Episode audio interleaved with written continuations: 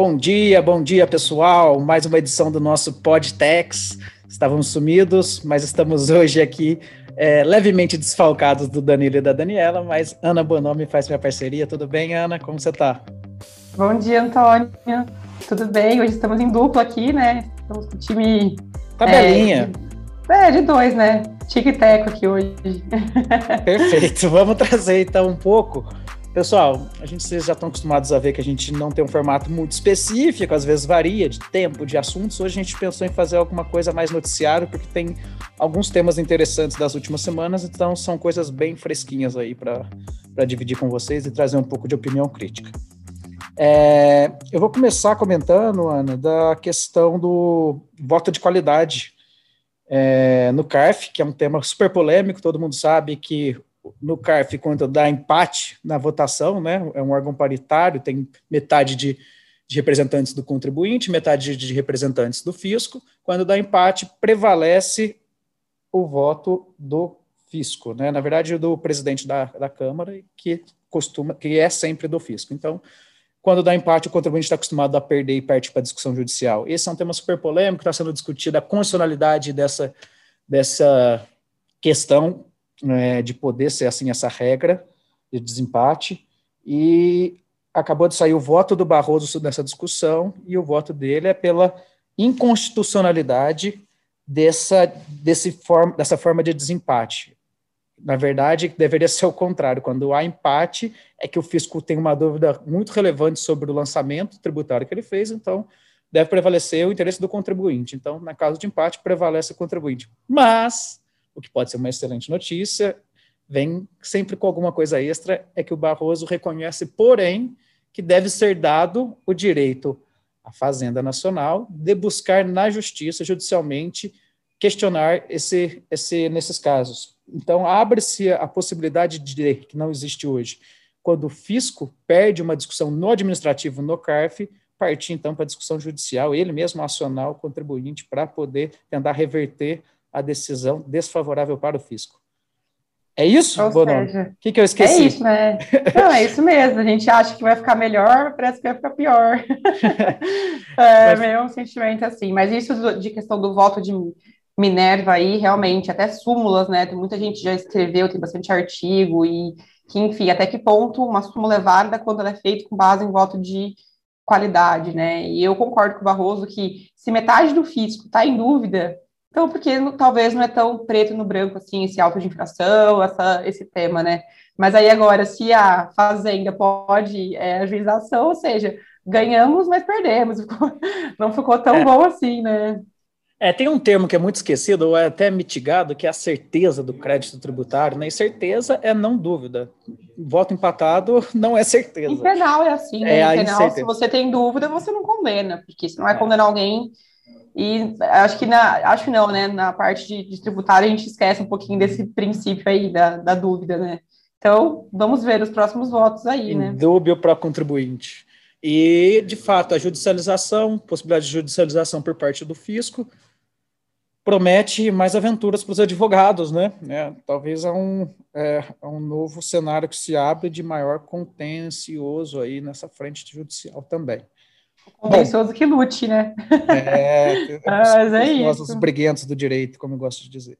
Mas vamos lá, pessoal. Passada essa primeira notícia, a Bonome pode contar para a gente um pouquinho um, dessas peripécias do direito tributário internacional. Estamos agora no imposto global mínimo. O que, que é isso, Bonome? Imposto global mínimo. Olha, é, se, não, é, se, a gente não é surpreendido com reforma tributária que vai ou não vai, agora a gente também tem essa questão em âmbito mundial desse imposto global mínimo, né?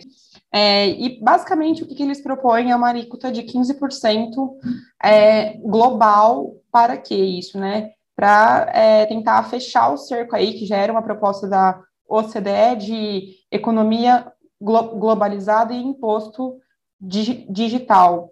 Então, é, basicamente, o que esses países querem é, é, como a gente, hoje em dia, né, antigamente, voltando um passo para trás, você tinha indústria no país e onde estava essa indústria que você tinha renda e você tinha essa tributação corporativa. E hoje em dia não, né? Eu posso estar uma empresa aqui, a minha mão de obra pode estar na Índia e meu lucro pode estar em algum paraíso fiscal. Então, a proposta deles é que, minimamente, em todos os países, você vai ter uma tributação corporativa de 15%, acabando aí, entre aspas, com essas brechas de você é, ter lucros ou ter operações em paraísos fiscais, né?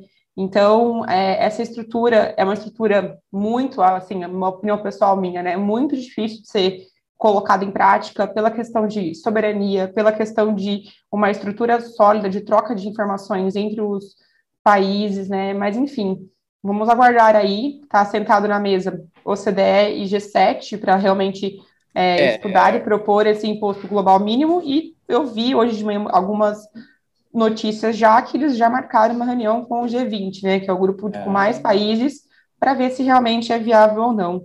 Mas, é. assim, ba basicamente é isso, né? Tributar a renda minimamente em 15% em todos os países para tentar fechar o cerco nessa questão de é, tributação corporativa. E você, Antônio, você acha que vai, não vai? Você sabe que eu sou cético, né, com essas coisas. Eu vejo muita movimentação na OCDE, algumas coisas parecem que vão pegar, algumas coisas pegam num grupo específico de países, mas é, especialmente com esse tema a gente vê que tem uma mudança na política global, né, de, de direção, né? Isso tem muito a ver com a eleição dos Estados Unidos, a mudança de perspectiva, há uma, a gente volta para uma situação pró-globalizante, né? Vamos, não sei se pode dizer assim, mas pró-globalização então, essas instituições internacionais ganham força de novo nesse cenário e pode ser que tenha interesse efetivo aí das nações G7, G20 em promover algumas medidas. Mas tem muita soberania é, envolvida, é um tema bem difícil, mas é legal acompanhar porque algum momento isso conversa com, com o tributário nacional doméstico. Conversa super, né? Ainda mais essa questão de reforma nossa, aí vem a segunda crítica, né? Estamos aí pensando em reformular toda a nossa estrutura, ou pelo menos grande parte dela e até que ponto nós estamos fazendo essa mudança, já pensando, por exemplo, nesse, nesse imposto global mínimo, ou o que o G7 está pensando, o que o G20 está pensando, porque senão é aquele negócio, né? a gente vai ter que fazer a reforma da reforma em poucos anos. É, é. Eu acredito que essa estrutura aí é, é legal de, de se pensar assim, né? Se a gente for pensar filosoficamente, só que ainda tem muita questão de estrutura, né? Como que você vai fazer troca de informações entre todos os países? pensando em companhias que têm operação em 100 lugares, em 100 ju jurisdições, então vai ter que ser uma estrutura tanto é, legislativa como também é, de softwares mesmo, né, de estrutura física mesmo para conseguir fazer todo esse cruzamento aí. Então vamos ver, né, vamos ver os, os próximos. É. Acho que eu acho que esse, esse, esses projetos internacionais eles falam muito com o futuro, né? É uma previsão de mais médio para longo prazo, né? Então começa com uma visão meio utópica e alguma coisa acaba pode acabar acontecendo. No, eu acho que não dá muito para parar com o nosso processo de reforma tributária. Tem muita coisa aí sendo discutida também.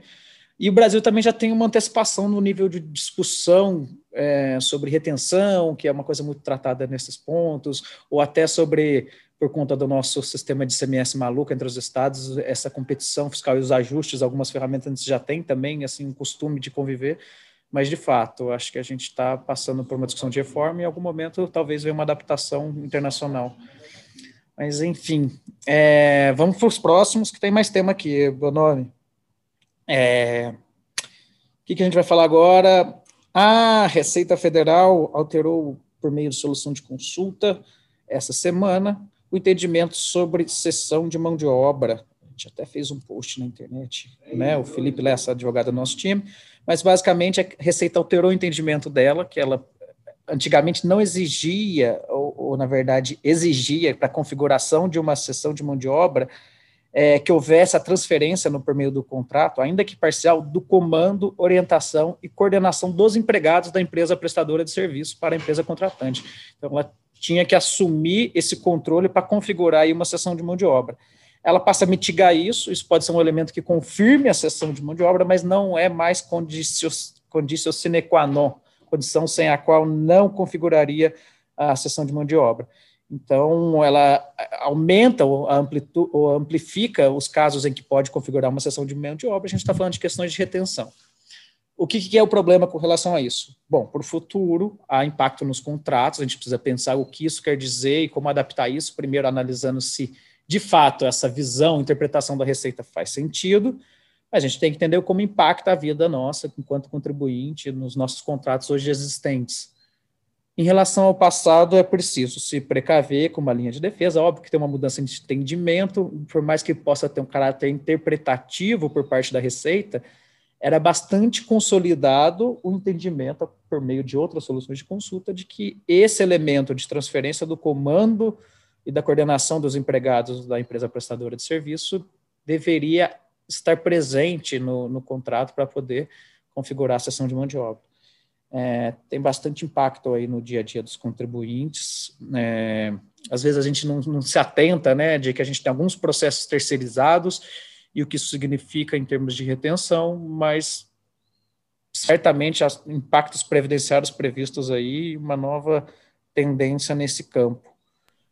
Excelente tema, Antônio. O pessoal que está escutando a gente, que, enfim, trabalha na área, realmente agora é hora de pôr a mão na massa e, enfim, ver como, como estão os, os, os contratos, os impactos, porque realmente é um impacto muito, muito grande aí. Muito bom esse tema. E eu vi o post do Felipe também. O post do Felipe está ótimo lá no. Vai lá, no Felipe Lessa no LinkedIn e leiam, leiam no detalhe que está super resumido. Acho que ajuda muito a compreensão e debate interno. É super legal. É, pessoal, mais um teminha, mais uma notícia. Saiu, não sei se foi semana passada, eu acho. É, a questão do STF, créditos de piscofins, que havia uma previsão, uma regra que proibia, vedava o registro de créditos de piscofins sobre aquisição de insumos recicláveis, né, as sucatas adquiridas, né, e a justificativa para isso, para essa regra legal da, acho que é na 1196, se não me engano, a lei, é o artigo 47, que previa impossibilidade de registrar esses créditos, sendo a justificativa base de que esses, as atividades de reciclagem dos sucateiros, desses, desses players aí, vamos chamar assim, no mercado, elas não são tributadas pelo Piscofins, são isentas, então é, não haveria por que tomar crédito.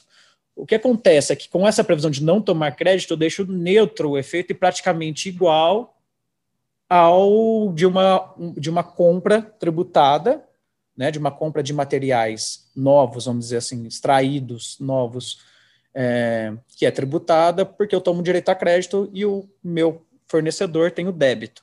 Então, basicamente, era neutro o impacto com essa regra de não permitir o crédito sobre, sobre os insumos recicláveis. Com a decisão do STF, que julgou inconstitucional essa vedação de tomada de crédito, ou seja, eu posso tomar crédito mesmo essa operação não sendo tributada, sendo isenta na aquisição desses insumos, é, abre-se uma situação de uma política extrafiscal, né, é, na constitucional de favorecer a aquisição desses insumos recicláveis, o que me parece bastante coerente com vários aspectos é, constitucionais e até de políticas de governo. Abre-se discussão também em que medida é, o, o, STF pode tomar um posicionamento, é, enfim, o STF pode muitas coisas, né, mas é, o quanto esse julgamento de constitucionalidade não, não tem um viés de política extrafiscal e o, se as decisões podem ter essa natureza, eu acho que é um ponto super relevante. É, e também traz aí, a gente precisa ver ainda o inteiro teor, estou aqui só, na verdade, é, baseando no pouco que a gente consegue ver a partir do site do STF sobre a decisão, mas traz aí uma oportunidade nova para a gente refletir paralelos de operações, se é que, é possível na realidade de cada contribuinte, nas quais ele possa tomar crédito de operações não tributadas isentas, tem uma regrinha própria lá na 10833, mas é sem dúvida um precedente interessante nessa linha também. Né, Bonomi? Era isso? Eu achei esse tema muito legal também, principalmente a gente pensando nos últimos anos aí, a questão de o quanto meio ambiente, o uso de, de produtos recicláveis e está até ligado com ESG, né? Então, pode ser um racional muito bom aí para outros temas também. É, enfim, vamos esperar o acórdão sair, né? Mas acho que é um tema muito legal, um precedente que tem que estar no radar para quem estuda bastante esse tema, né? Essa questão de créditos. Muito bom, Antônio. Isso é legal, isso é legal que você falou com as despesas, as despesas, né, ESG, ISD, né, uhum. vamos chamar assim amplamente, despesas que às vezes não fazem parte necessariamente do processo, mas há uma tendência na, na jurisprudência, em alguns casos, a reconhecer, porque é algo relevante para a operação, é algo que, é, que às vezes é até obrigatório por meio de lei, como a, é, as despesas para controle de resíduos, etc., do, do processo, que não estão dentro do processo do contribuinte em si, é uma parte final, né? Mas que tem sido permitida a tomada de créditos, então há uma tendência mesmo de se reconhecer isso como é, uma parte essencial, né, da, do custeio, das, da despesa do contribuinte, portanto, da natureza de insumo como um todo. É, é uma tendência favorável. Acho que o direito tributário tem que realmente ser um, que, não pode jogar contra né, esses fatores que são desejáveis aí de meio ambiente. É, eu acho que no futuro próximo a gente vai começar a se deparar cada vez mais com esses temas de su sustentabilidade, né? Porque não por questões, às vezes, regulatórios, mas de mercado, né? Ah, o meu player só vai comercializar comigo se eu tiver uma política, é, um código de ética em prática, se eu tiver uma política de re reciclagem em prática, se eu tiver uma política anti-assédio em prática. Então, até que ponto que eu vou ter que investir como empresa nessa questão de su sustentabilidade vai me colocar no mercado ou vai me, me, me tirar do mercado? E acaba começando a ser essencial esse tipo de gasto que a empresa vai ter, né? Então, acho que no futuro não muito longe aí, nós vamos começar a enfrentar temas assim como sendo essencial, né? Não sei se eu viajei demais, mas eu acredito Bela sacada, não, é tendência. O mercado sim. é esse mesmo. Muito bom, muito bom. Adorei esse comentário final aí. Final por quê? Porque passamos os nossos quatro temas, tentamos ser objetivo, fazendo um, um, um podtext um pouco mais curto. Espero que vocês tenham gostado. Agora é sexta-feira, dia 18 do 6. A gente vai descansar um pouquinho no fim de semana, mas foi um prazer. Um prazer, Antônio. É sempre muito bom. Espero que no próximo a gente consiga ter o Dal e a Dani aqui de volta para a risada ser maior, né? Muito bom. Obrigada aí a todos que estão ouvindo a gente também. Um Valeu, super pessoal. abraço. Boa sexta, pessoal. Tchau.